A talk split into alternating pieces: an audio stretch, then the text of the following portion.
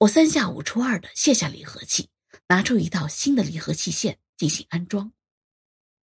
我其实心里没什么底，但是之前看师傅都是这么做的，人家说哪里有问题，基本上就是拆开换新的配件甚至当时我还洋洋得意，默默给自己的机智点赞，心里想着，这单做完怎么也有二十块的提成，到时候又可以去网吧玩个通宵了。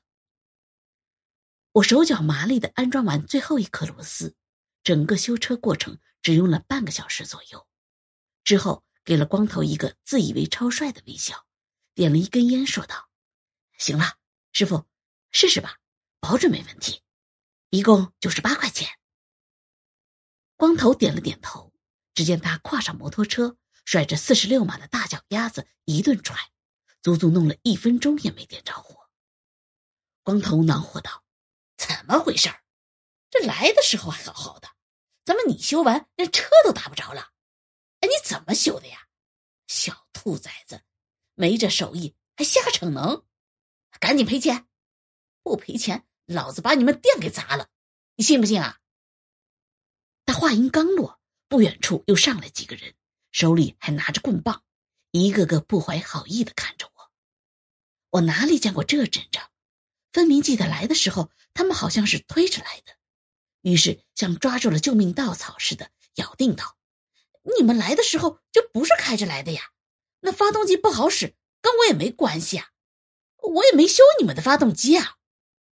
光头终于发怒了，对着他的手下说道：“这小子想赖账，给我干他，店给我砸了。”店面的玻璃被砸碎了，声音引来一帮看热闹的人，他们眼露兴奋的光芒，指指点点，估计如果再给他们一把瓜子儿，给张电影票都不换。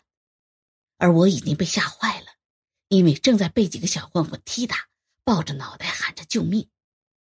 突然，一个瘦小的身影冲入人群，一边怒喊着，一边拼命护住了我，就像小时候我挨打时那样，他像老母鸡护着小鸡仔般护着我。这帮人一看来的是个女孩子，终于停了手。光头走上来看了看，问道：“你是谁啊？管闲事儿？”三姐把我扶起来，也没在意，她自己也挨了几脚。她目光凌厉的盯着光头道：“为什么打我弟弟？”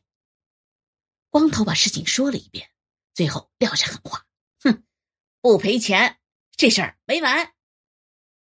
你要多少钱？”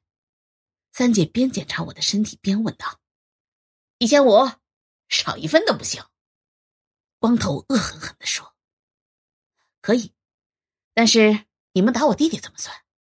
你们打了他，所以最多给你五百。你答应不答应？就这些，不然我也可以跟你们玩命。说着，他捡起店前的啤酒瓶子，磕碎瓶底，做出要拼命的架势。光头对着三姐的目光足足沉寂了几十秒，终于悻悻的说道：“ 算我倒霉，疯婆子，拿钱。”三姐抽出自己破旧的钱包，里面都是零钱，数了两遍后，她把钱给了光头。光头接过钱，带着混混们离开了。姐姐又给闻讯赶回来的老板两百块钱，作为店里损失的赔偿，然后和老板聊了几句。原来这个光头是十里八乡出了名的混混，专门干讹人的买卖。之前老板在店里，他来过几次都没成功。今天是专门挑老板不在的时候过来找茬的。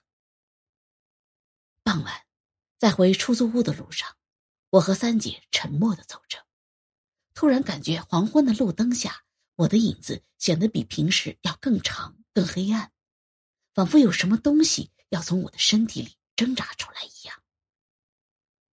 三姐率先打破了沉默，道：“弟弟，回去上学吧。”我帮你联系了之前的初中班主任，他已经同意帮你办入学手续了。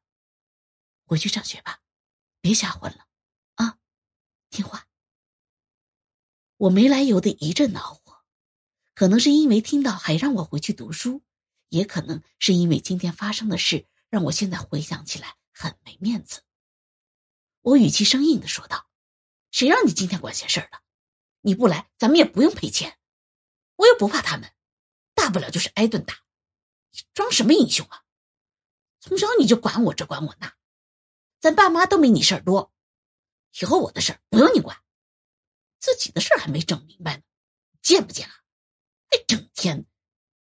我话还没说完，突然感觉脸上一疼，结结实实挨了一个嘴巴子。我捂着脸看着他，只见泪水在他的眼睛里打转，他的眸光一下子就失去了往日的清亮。当时的我就是一个疯子，是一个毫无理智的问题少年，甚至是一个白眼狼。于是发生了文章开头的那一幕。我狠狠推了他一下，嘴里还喊着：“你敢打老子，滚！以后不要你管。”他被我推了一个趔趄，腿磕在马路牙子上了。他擦了擦眼泪，站起身，低着头，一瘸一拐的消失在了夜色中。第二天早上，猛烈的敲门声吵醒了我。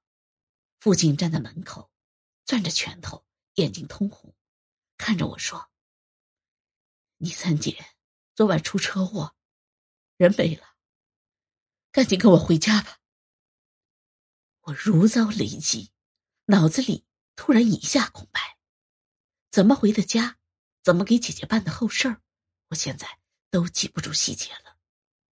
脑子里只不停的浮现出之前和三姐相处的点点滴滴。整理三姐遗物的时候，我发现一个泛黄的笔记本。九月十八日考试得了第一名，很开心，给爸爸看成绩的时候，他说没啥用。我决定以后不跟他说我学习的事儿了。四月五日，弟弟又挨打了。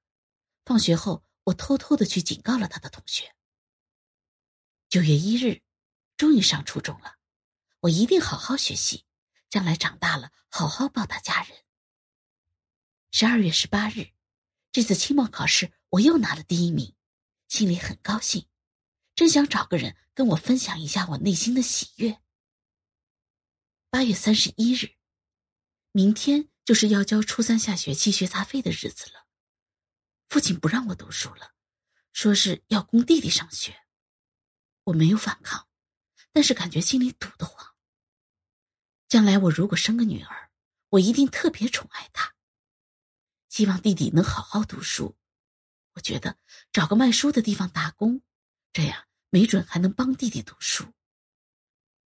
十月二十一日。今天弟弟居然说不念书了，我知道我说什么都没用，希望他也能撞一下南墙，体会一下打工的苦。出来工作后，我越发感觉到读书的重要性。